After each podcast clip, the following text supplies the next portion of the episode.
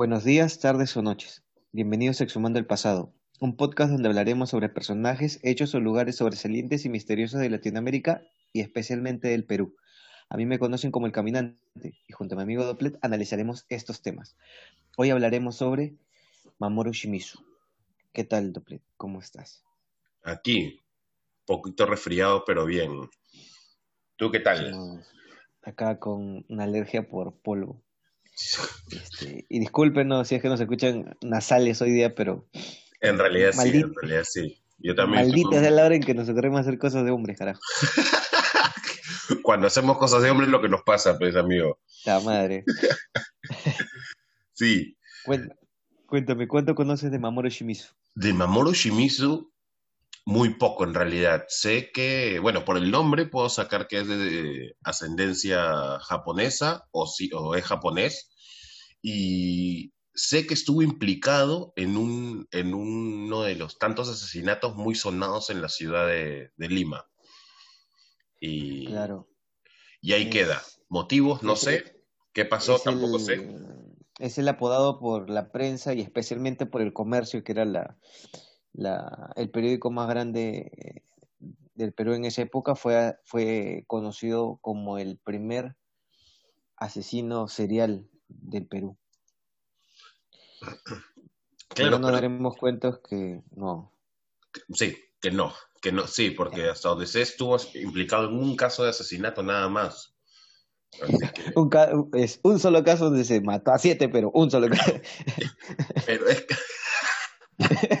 claro, sí, eh, pero es que no entra en el, en el perfil de asesino en serie, pues, ¿no? Como ah, se, Le, se, le, se le dijo, se le dio una, una publicidad bastante interesante, como siempre hace la prensa en todos lados. Vamos a introducirnos a hablar sobre Mamoru Shimizu. Hoy hablaremos e intentaremos eh, reivindicar a un hombre que tiene un mal eh, apodo de, de, ser el primer asesino serial del Perú. Como suele pasar, eh, fue la prensa quien se encargó de colocar este apodo. ¿Por qué? Por haber asesinado a siete personas que, eh, que estaban envueltos en una, en, una, en una agrupación de los cuales hasta el día de hoy se les conoce con el nombre de Yakuza. Ah, mira tú. Fueron, eh, estas siete personas fueron torturadas y fueron asesinadas de la manera más peculiar, no como uno esperaría con un harikiri, ¿no? Y para que Mamoru Shimizu aceptara estas siete muertes y por qué los y ah, dijera por qué los mató, tuvo que ser torturados por agentes policiales. Eso no pasa, amigo. Qué raro. Eso no pasa. En este episodio me veré en obligación de aclarar y destruir un mito que otra vez la prensa de la época se encargó de sobresaltar y expresar. Qué bonito, qué bonito. Y dice así, era el año de 1944, un 2 de noviembre. Mientras el mundo estaba sumergido en la Segunda Guerra Mundial y el Perú, al ser un aliado de Estados Unidos, se unió a las fuerzas aliadas, para la redundancia, en el Perú se, despertó muy temprano al ser acusado un excombatiente del ejército imperial japonés y contador de profesión del asesinato de siete personas de la familia a la cual él también pertenecía. Es decir, mató a toda su familia que son japoneses. Ya. Y que entonces él también era yakuza, según la información que tú me estás dando. Exacto. Pero vamos a irla develando, vamos a ir despacio. Vamos a ir no, yo estoy, yo estoy haciendo mis conjeturas porque a la hora de la hora es probable que, sea por otro lado. Por, este, pero, pero sí. Así que Mamoru Yakuza, ya. Hasta ahora.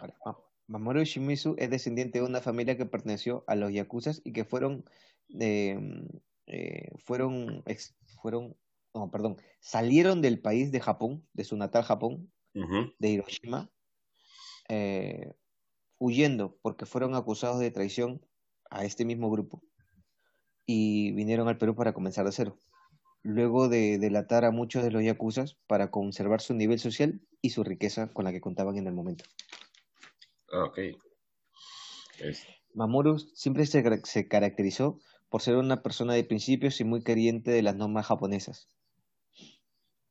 Así que, según se tiene conocimiento, decidió asesinar a su familia y a sus conocidos del mismo grupo. Porque se, es, y, ojo, esto que estoy hablando es lo que la policía recopiló. Según la policía y la prensa de la época, él desnudó y cargó uno por uno los cuerpos hasta la sequía Magdalena del Girón Tingomaría, la cual se encontraba a un kilómetro de su domicilio. Es decir, él durante la noche, porque fue durante la noche, el asesinato fue aproximadamente entre las 12 y las 3 de la mañana ya del día 3 de, noviembre, mató a los siete personas, siete integrantes de la familia, para luego cargar uno por uno los cuerpos hasta llevarlos al, al río este, Magdalena eh, y dejarlos ahí. Ya hasta ahí Claro, no me suena tan, tan, este, tan creíble eso. Siete cuerpos, nadie lo vio. Exacto. Nadie dijo nada. El 4 de noviembre la noticia en los periódicos, y sobre todo el comercio, fue la siguiente. Fueron asesinados siete personas de nacionalidad japonesa. Los cuerpos fueron encontrados con golpes en la cabeza y rostros.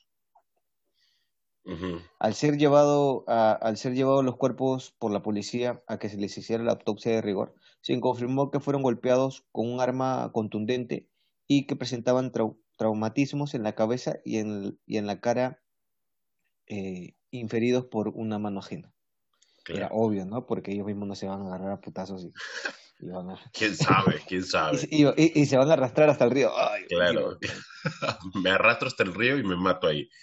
Pero, pero la frase que dijiste hace unos momentos me, me sonó tan familiar de las noticias señores de nacionalidad extranjera mataron a tales personas. señores de, sí, jóvenes de nacionalidad extranjera. Sí, es, tan común hoy en día. Sí, Pero ojo, ojo que para el contexto en el que estábamos, ya había habido la migración de población japonesa aquí al Perú. Claro, claro y, este, y también teníamos el problema de que nosotros habíamos decidido apoyar a Estados Unidos en la Segunda Guerra Mundial. Entonces, el problema principal del país fue de que la población japonesa que ya había emigrado aquí al Perú eh, fue discriminada ya desde el punto de vista simplemente de que estábamos metidos en una guerra a la cual en verdad no teníamos vela en ese entierro y que nos metimos simplemente por porque es Estados Unidos. Claro. Eh, y ya este, se estaba polarizando la población. Entonces, digamos que justo, justo, justo, para mala suerte de muchos y, buena suerte de pocos, justo ocurre este asesinato masivo. Y este, ¿y quién fue? Justo un japonés. El japonés, sí. El extranjero. El extranjero. Sí. El relato cuenta así. La madrugada del 3 de noviembre, en la casona de Tingomaría 344, Mamoru Shimizu eh, con un palo o con un garrote, golpeó a sus familiares hasta, hasta asesinarlos. Ese mismo, es, ese mismo día, a las 6 de la mañana, el cabo Teodoro Vázquez y el guardián Vicente, Vicente encontraron tres cuerpos flotando en una de las acequias del río Maranga. El río Maranga es el río principal, una sequía es una vertiente del río pequeña. Era el río eh, la sequía Magdalena, que acá, acá le colocan este nombre. Muy bien. al tiempo de encontrar estos tres cuerpos, se encuentran otros tres cuerpos más. El último cuerpo fue el de la señora Hanae Shimizu. Fue encontrada siendo comida por los gallinazos y ya había perdido la mitad de la mejilla derecha. Ya. Fue, seguro. Sí, pero regresando un poquito, justo dices, los agarró, o sea, los agarró a golpes, ni siquiera fue con algo puso cortante ni para hacerlo más fácil, sino es como que los agarró a golpes. Exacto. A, siete, a siete puntas, hasta el momento seis, porque son los más mencionados que han encontrado seis. No, no, no, la, última persona fue Hanae Shimizu, que fue ah, la séptima que fue encontrado. Entonces siete. Tranquilo que aquí vamos a detallar nombre por nombre las personas que, murieron. Las siete que tengo las Pero el punto es que a la hora que los agarró a los siete a golpes, nadie defendió, o sea, eran siete puntas contra uno, ¿no? Que tenía sueño pesado, cholo. Ah, ah ok. Bien pesado, sí. Tan pesado que no sintieron. Sí. Pero eh, es que, ojo, lo que te estoy, lo que estoy relatando de este relato es lo, la pesquita que hizo la policía. Tengo la, la, comprobación de dos personas, de un cabo y un, guardia de seguridad que fueron quienes encontraron los cuerpos. Claro. Pero poco a poco vamos a ir develando que no. Claro, es, que sí, entiendo que me estás este, hablando de, lo que dijeron los, los, policías, pero igual no tiene lógica. Para mí no, no le veo la lógica. O sea, es como que siete puntas fallecidas por el mismo y no nadie hizo nada porque tenían el sueño pesado, o sea, es como que por, o porque o que o sea, con golpes y escuchas gritos, ¿no? Es lo mínimo que puedes escuchar. Es lo mínimo y haces algo, pero o sea, no me, no me cuadra en realidad la, la historia. Hasta, hasta lo que me estás contando no me cuadra. No, no cuadra. Sí, tiene, es, es como un, un club mal así. Sí, exactamente, exactamente. Sí, sí, sí. Bueno, en el grupo de muertos se encontraban tres niños, todos de la misma nacionalidad. Los muertos fueron Tomoto Shimizu, de 44 años, nacido en Hiroshima de religión budista y vivió en el Perú desde el año de 1939. Su esposa, Hanae Shimizu, que es la que fue encontrada muerta y comida por los gallinazos, de 33 años. Sus tres hijos de ella, que uno se llama Tsukiko, eh, Tokio y Yoshike, Tsukiko tenía 11 años, Tokio tenía 6 años y Yoshike tenía 5 años. Ya, oh, wow. Además de Carlos Hiroto Tamayutsu y su esposa Nika de Tamayutsu, que también fallecieron en, estas circunstancias. Ya. Brutal. Había otra familia ahí también implicada entonces. Sí, dos personas más de una familia de, que, también habían migrado con ellos. Si bien en un comienzo se pensó que el asesinato tenía un, contexto político por lo que estaba sucediendo en el Perú, por lo de la Segunda Guerra Mundial, todas las investigaciones fueron hechas por el juez Abraham Guzmán Figueroa, que tuvo una importancia bastante relevante porque, uno, porque no existe información de él, fue algo muy peculiar, que es un juez que solamente aparece y después lo buscas de cualquier forma y no aparece. Y porque este, el accionar de este juez fue lo que permitió que se descubriera cuáles, cuáles, entre comillas, fueron las verdaderas intenciones de Mamoru Shimizu por, por cuáles se dio el asesinato. Ahora, Mamoru, al ser capturado, fue llevado junto a su mayordomo Naite, perdón, Naito, y encerrado en el panóptico eh, que, se encontraba aquí en Lima. Para ubicarnos este, físicamente, el panóptico se, encuentra, se encontraba antiguamente en lo que hoy en día se encuentra en Sheraton, con el centro cívico. Este era la primera cárcel de Lima y era eh, una cárcel que no tenía capacidad para más de 500 personas dentro de esto. Y Mamoru Shimizu fue una de estas personas que, que tuvo el, el privilegio de, de poder estar en esta cárcel. La estrenó, dices. Claro, vivió, vivió cuerpo de rey ahí. Ahora, en algún momento del juicio, porque el juicio fue muy extenso, tan extenso que duró más de un año, el juicio completo, ah, hasta el día de, hasta el día de, de, que se le declara sentencia a Mamoru, se llega a comprobar la inocencia de Naito.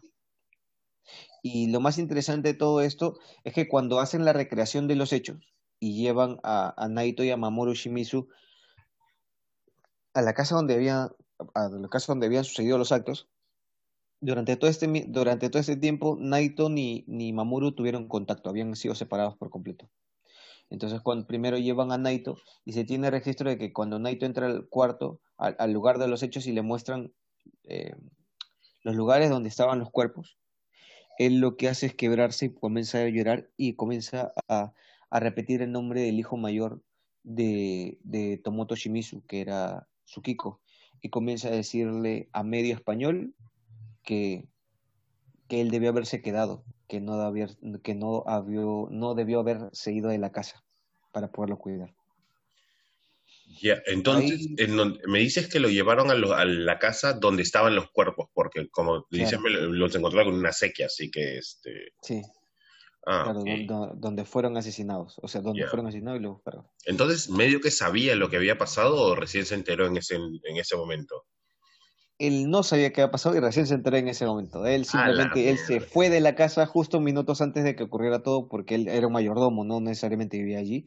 Se Claro. fue cuando él, y lo capturan porque él lo habían involucrado, porque fue uno de los sobrevivientes, mejor dicho. Pero ven para acá.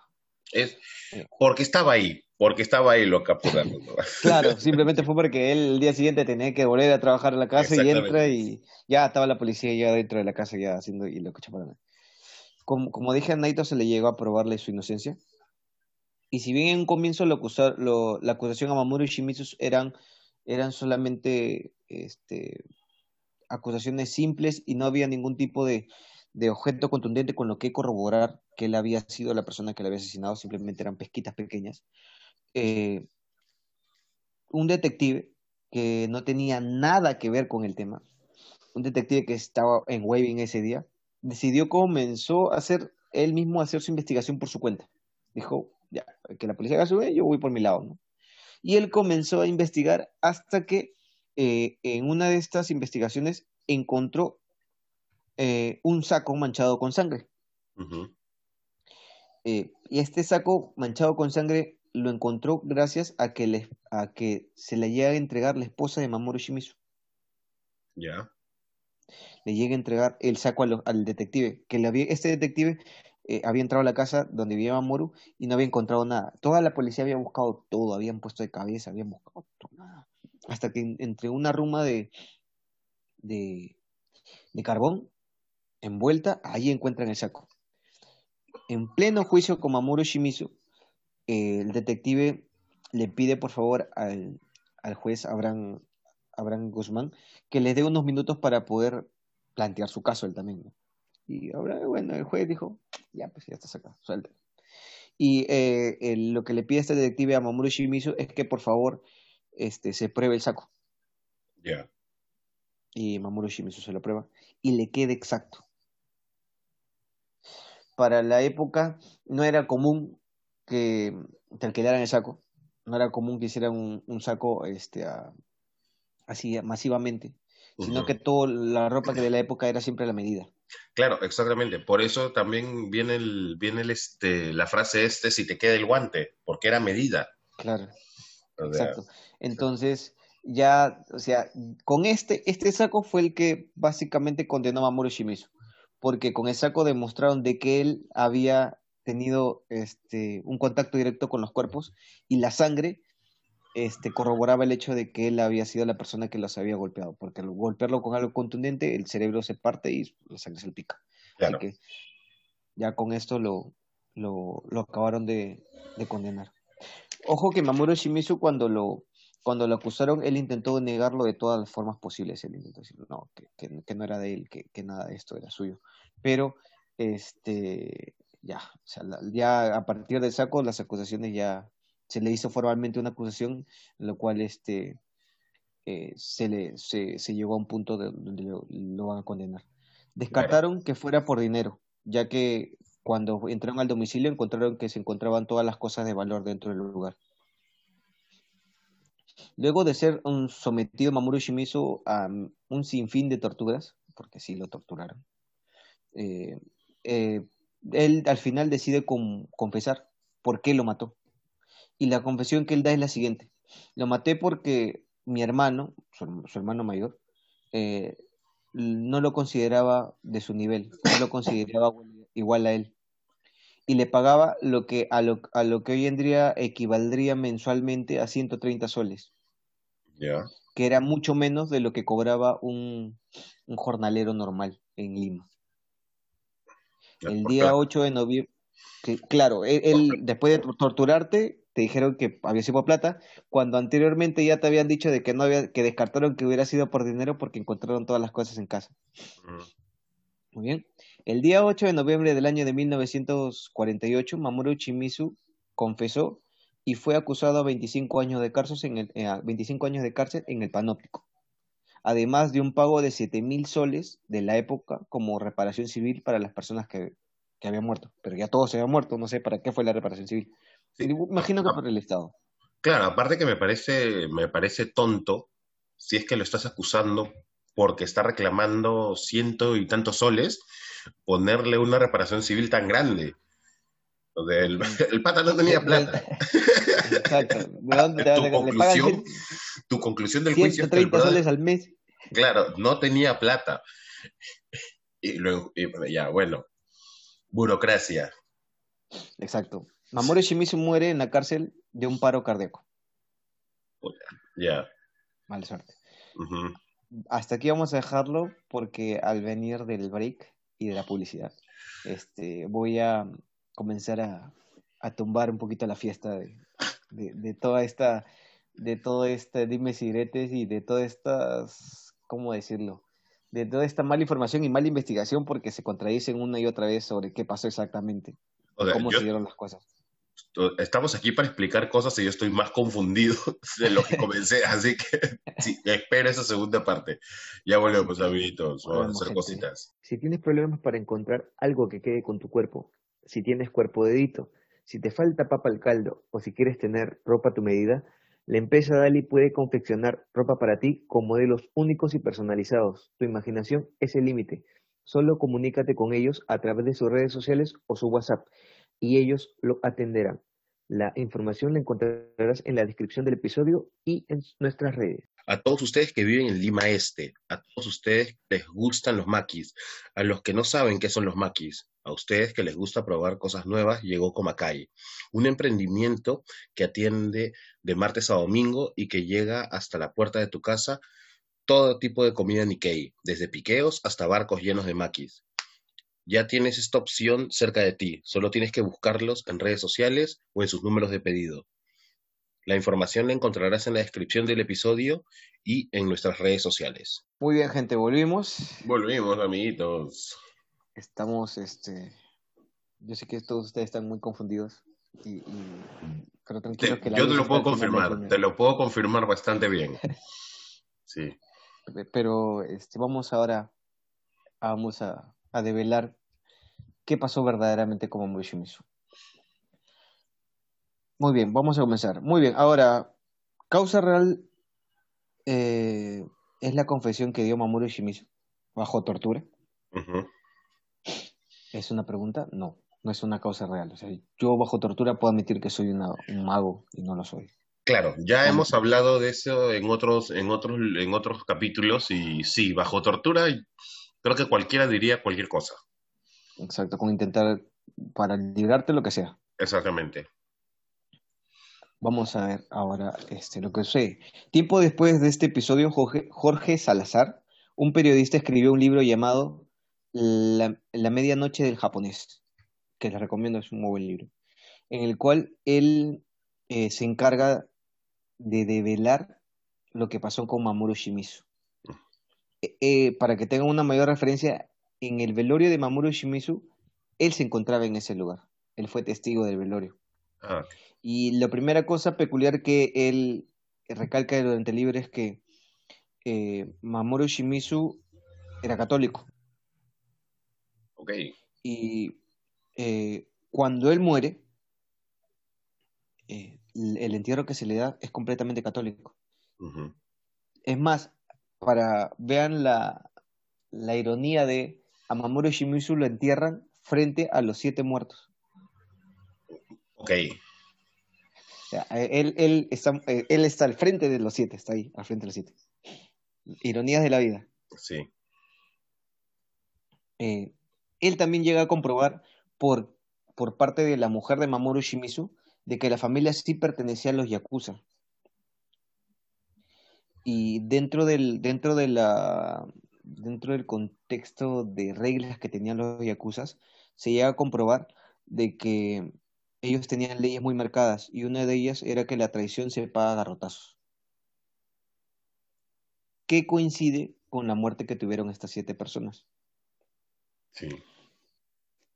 Claro es que y ojo que es una forma poco inusual. Y es más yo creo que de garrotazos debe ser una de las peores muertes porque es sufrir, porque cada golpe, el primer golpe no te va a matar ni el segundo. pues. es, eh, la, consecuencia de golpes es lo que te va a matar. Claro. de, de las muertes. Es, es justamente lo que, lo que te decía hace unos momentos, que, o sea, habían siete personas en la casa, ocho contándolo a él. Él, si es que lo hubiese hecho o si es que hubiese, si es que lo hubiese, eh, hubiese cometido este acto, a la hora de matar a la primera persona, el resto se hubiera despertado, se hubiera dado cuenta de, de lo que estaba ocurriendo. Y lo hizo siete veces. O sea, ya este, alguien tiene que haberse dado cuenta y, estos golpes son contundentes, no es, no es una caricia, tiene, hay bulla, hay ruido. Ah, ahora vamos a ir con eso. La, la segunda hipótesis que él, que él dice y que es algo que ya habíamos planteado al comienzo del podcast es que es poco creíble que al matar y desnudar a siete personas y llevarlos caminando por un kilómetro, uno por uno, nadie los pudiera encontrar o nadie lo pudiera ver a él cargando los cuerpos. Y esto para él era lo más complicado de aceptar. Y él, y él plantea lo siguiente, lo que pudo pasar es que él contaba con la ayuda de otras personas y de otros autos, ya que Mamoru Shimizu contaba con un auto que no fue usado durante el asesinato de estas siete personas, que era lo más lógico. Por último, si los matas a los siete, los metes al auto y los vas al río y los tiras. No lo vas a cargar sí, obviamente, obviamente, sí pero en el, en el carro de Mamoru Shimizu se encuentra que no hay sangre, ni una gota de sangre. Por lo cual este, se asume, y, eso, y es lo más lógico, de que fueran otras personas que nos lo ayudaron a, acabar con la vida de estas siete, y que posteriormente en distintos carros fueran a botar los cuerpos al río. Ya. Sí, es mucho más lógico que, que la historia que me estabas contando al principio, en realidad. Exacto. Y, lo último que él, él, él, insisto, él es la persona que más recalca esto, es que el comienzo del, al comienzo cuando detallamos la información de la familia nos dimos cuenta que la familia era budista. En, la cabeza, su hermano mayor de Mamoru Shimizu era budista. Él era la cabeza de familia. Pero, él, era cristiano, eso es, él era... Claro. Este, Mamoru es católico. Católico, claro. Ajá. Él tuvo un entierro católico como tal, lo cual para la época ya no estaba permitido, ya que la Iglesia Católica excomulgaba a todas aquellas personas que habían hecho un acto que vaya contra las leyes católicas. Y lo segundo, que Mamoru Shimizu no contaba con los ni el ni, ni el poder ni el dinero para poder él mismo solventarse una, un, entierro católico. Claro. Esto explica de que hubo otro grupo de personas que se encargaron de pagar el velorio, el entierro y el lugar exactamente donde fue sepultado. Muy bien. Claro, sí. Con este caso, con, e, hasta este punto ya destruimos la, teoría de, de dinero, porque Shimizu no tenía dinero. Destruimos la, la teoría de que hubo venganza, porque tampoco la hubo. Lo que hubo fue un ajuste de cuentas. Ya, eso me suena más lógico en la cual eh, fue un ajuste de cuentas que Mamoru Shimizu creo que fue el chivo expiatorio, porque él fue el único que pagó los platos rotos. fueron eh, la mafia exactamente, si bien eran los yakuzas, aquí eran conocidos como los dragones negros. y, mm. que, y, que, tengo entendido hasta el día de hoy funcionan, así que si nos escuchan, no nos maten. No, no. Es un no, sí, sí. es por algo que ya pasó hace mucho tiempo ya. Ya, ya, fue ya. claro. Yo no estoy, yo no estoy investigando nada, nada de ahorita. Claro. Amigos, amigos, no nos hagan nada. no nos Somos inocentes. sí. sí. Si hubiera gritado eso Mamoru Shimizu hubiera sido. Es probable. claro. Soy inocente y ahí. Claro. un, un, un, regresar, un volver. Sí, sí, sí para terminar, Para terminar el caso, quiero dejarlos con esto. Este es el caso que vemos otra vez la interferencia polarizada de la policía y de la prensa por el contexto del momento en el cual se estaba viviendo. Estábamos en la Segunda Guerra Mundial apoyando a Estados Unidos en una pelea contra Japón. Esto hizo que se, que se demorara y no se buscara la razón más lógica del asesinato y buscara razones ocultas la policía para poder intentar tapar y encubrir eh, un hecho que pudo haber tenido otro final. Dado, dado este caso, quizás este, la explicación menos, menos lógica fuera la pérdida, que fuera hecho por dinero o por la pérdida de algún tipo de, de, de, objeto de valor. Incluso a Mamoru Shimizu se le, llegó a acusar de espía por ser japonés. Claro. Otro motivo más por el cual fue torturado.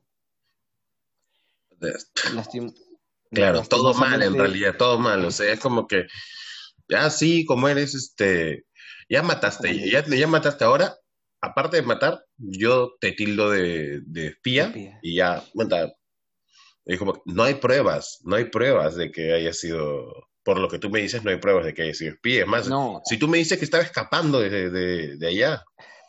Sí, él, eh, fue la familia de él y, por una parte salieron en el momento preciso porque de ahí, de esta Segunda Guerra Mundial viene la bomba de Hiroshima y la acabada. Ellos vivían en Hiroshima y es como que salieron en el lugar correcto, pero lastimosamente igual no hubo bomba, pero igual se lo bajaron aquí. Sí.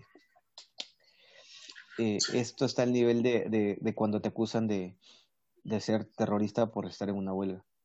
Sí, en realidad esto está al nivel de, de, de, de tú participar en una huelga y que luego este la policía primero se tome fotos contigo abrazándote y luego te, te agarren a golpes porque ya no está la prensa y ya no te están mirando. Exactamente, exactamente. Ese es el nivel de, de, ¿cómo se llama? De tú poner tus pancartas donde quieres expresarte y ellos este, metan banderas rojas con la hoz y el martillo y te abran la mochila por la espalda ternas y te coloquen drogas y cosas que tú no tenías en tu mochila. Sí, pues. sí, es que este, es que sí, en realidad es bastante, bastante injusto porque te están inculpando por algo que nada que ver. O sea, yo esto, de, de terruco, de, que te convierten, este, de, que te, tildan de terrorista, no es de, no es de ahora. No es de, no es de ahora. Este, y es una cuestión de que a la gente le encanta tildarte de tildarte de, de este tipo de cosas cuando ya no sabe qué responderte. A mí me ha ocurrido. A mí me han dicho, tú eres un terruco por solo responder la simple pregunta, ¿dónde está Fujimori actualmente? Y... Eh, es que eso es, común. Claro, sí, es bastante, bastante, bastante común. Cuando a alguien no le gusta algo es terruco, rojete, y es como que...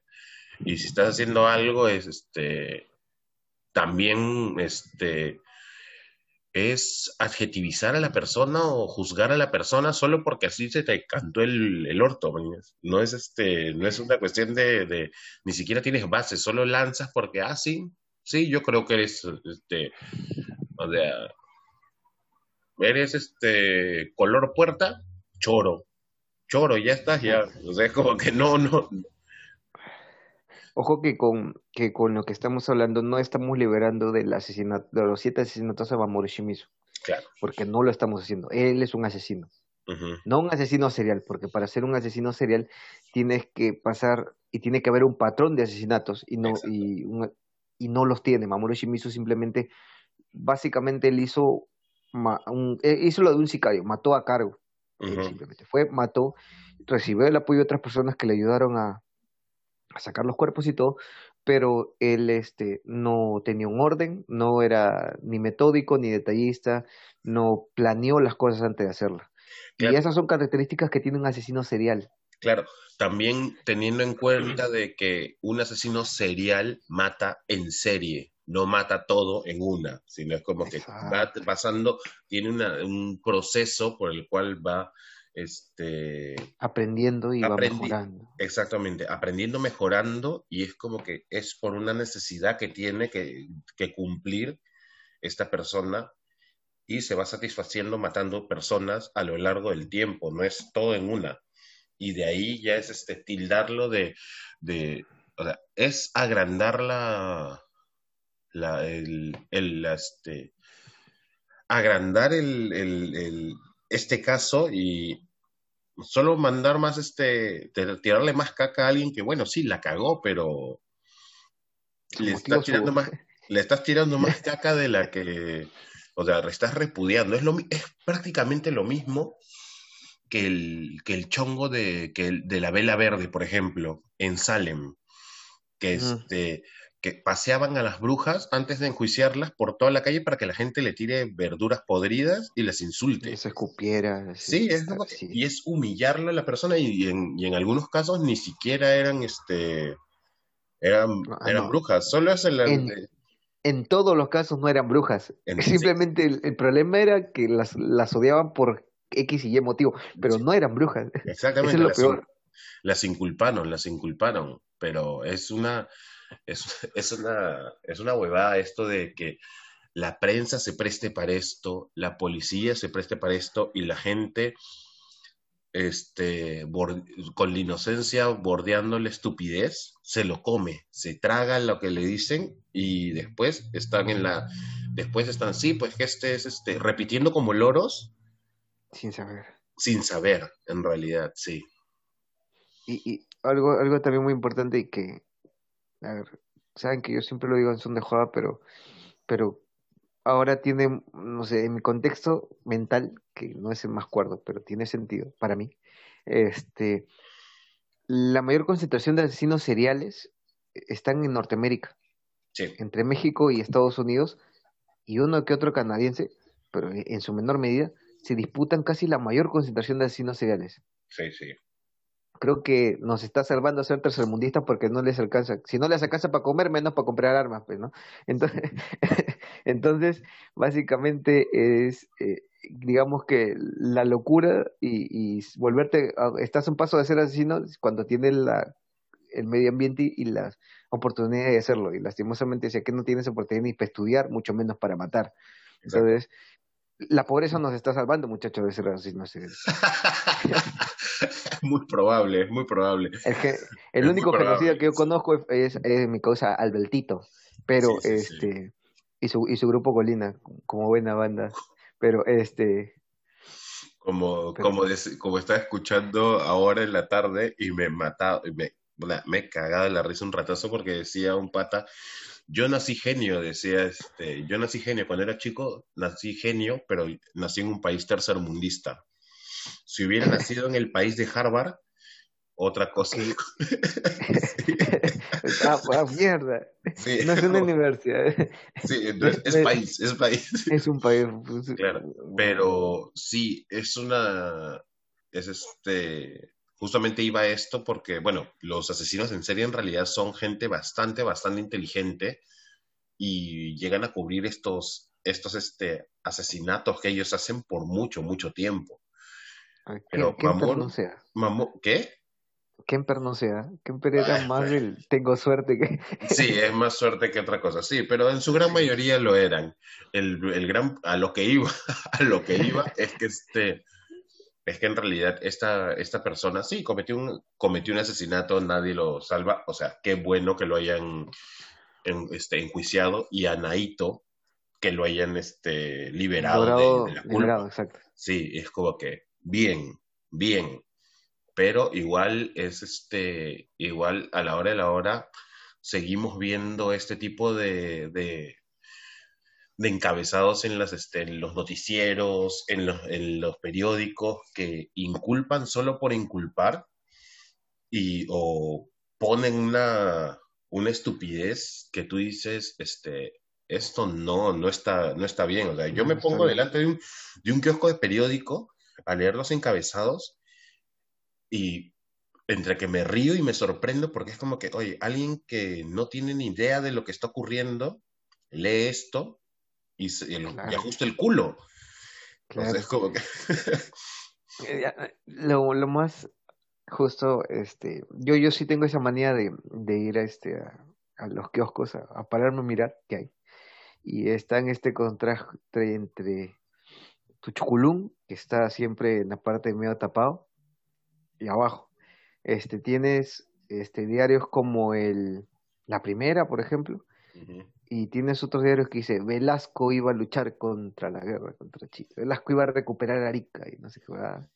Tienes otros diarios como el el chino, el men, ajá, que tienen este tu, tu calata de portada y puta, este cualquier tipo de, de cosa que tenga que ver con la farándula tienes otro diario que no me acuerdo ahorita el nombre, que te saca todo lo del Área 51 y puros marcianos.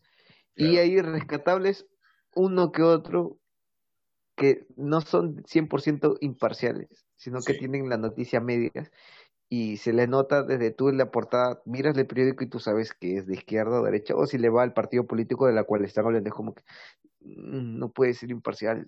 claro, si es que está con el partido de moda, está, algunos están con el partido de moda, porque ni siquiera es que, que, tengan uno, uno específico, sí. O sea, pero bueno, ya. Claro. No comencemos a renegar.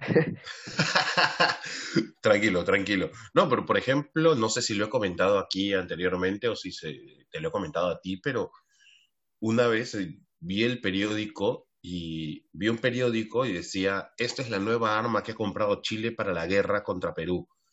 Nosotros no estábamos en guerra, no, no había ningún conflicto, y era la nave de Messenger Z ah, encima de Santiago. Y es como, y, al, y al lado, es más chiquito, se encontraron los clavos de Cristo, te decía también. Y es como que decía, puta madre, ¿qué es esta huevada? Estaban en el Pacífico, se confundieron una película, ¿no? Claro, sí. No sé si comprarme mi Sugoi o, comprarme, o comprarme el periódico, que está más interesante. Este, ah, madre. Pero, y cosas por el estilo que, como te, como te digo, justamente como te digo, si la gente no sabe, este, la gente va a caer, como por ejemplo que nos van a rastrear con, la vacuna por el chips. Con, el, con los chips de y la tecnología 5G es tan, tan jalada de los pelos que, que, este, que es bastante, o sea, y la gente lo cree, y la gente lo cree, que es lo más, este, que es lo más loco para, para mí me da, y es preocupante, por cómo la gente, cómo las, las masas pueden ser, este, pueden ser tan influenciadas por este tipo de, noticias. Chicos, y, y, también para hacerles recordar que no porque lo diga un artista o una persona que tenga redes, es cierto. este, no necesariamente es así. Miren el caso de Miguel Bosé. Su mamá se murió de COVID. Y el brother salía diciendo de que el COVID no existía. De que no nos pusiéramos una inyección porque nos iban a colocar un chip. sí. Hay un, una línea muy delgada entre ser estúpido y ser consciente. En realidad sí, sí, sí, sí, es este, es una, hay un, te te puedes ir para, te tropiezas y ya caes en estupidez en realidad, sí. Exacto. Y bueno, con esto intentamos este, limpiarlo un poquito a Mamoru Shimizu, sacarle ese título mal colocado de asesino serial, porque no lo es. Y. Un asesino más era. Es un asesino más, igual como en su momento lo fue este Alejandrino. Alejandrino Montes, exacto que, que él también fue un, no fue un asesino serial porque se cargó a dos personas, se cargó al señor. No fue un asesino serial, fue un asesino. Y, nueva, y nuevamente, ah, ya que, lo, ya que lo tocas, es la discriminación en ese momento llevó a toda la población a creer esto. Claro, entre creer que era un asesino serial, un espía del gobierno japonés. exactamente, exactamente. Dios sabe qué cosa más. Bueno, gente, Saben que nos pueden seguir por todas las redes como Exhumando Pasado en Instagram, Facebook. Compártanos, denle like. Si pueden, denle like y, y sigan también a las cuentas de que son nuestros patrocinadores. Para que vayan creciendo y para que se puedan hacer sorteos y todas esas cosas que... Así es. Y si, quieren, si tienen emprendimientos, si les gustaría que, que los apoyemos, también escríbanos si tienen dudas, si tienen algún... este hasta si, quieren corregirnos, corríjanos, por favor, pero escríbanos, nos gustaría escuchar también sus opiniones. Claro, si quieren putearnos también. Dale, dale, con todo. sí. no, hay ningún problema. Eso nos, da, nos mueve redes igual. Claro, eh, todo vende, hasta, hasta la basura vende. Claro, claro, sí. Nos vemos en el siguiente capítulo. Un abrazo. Gracias.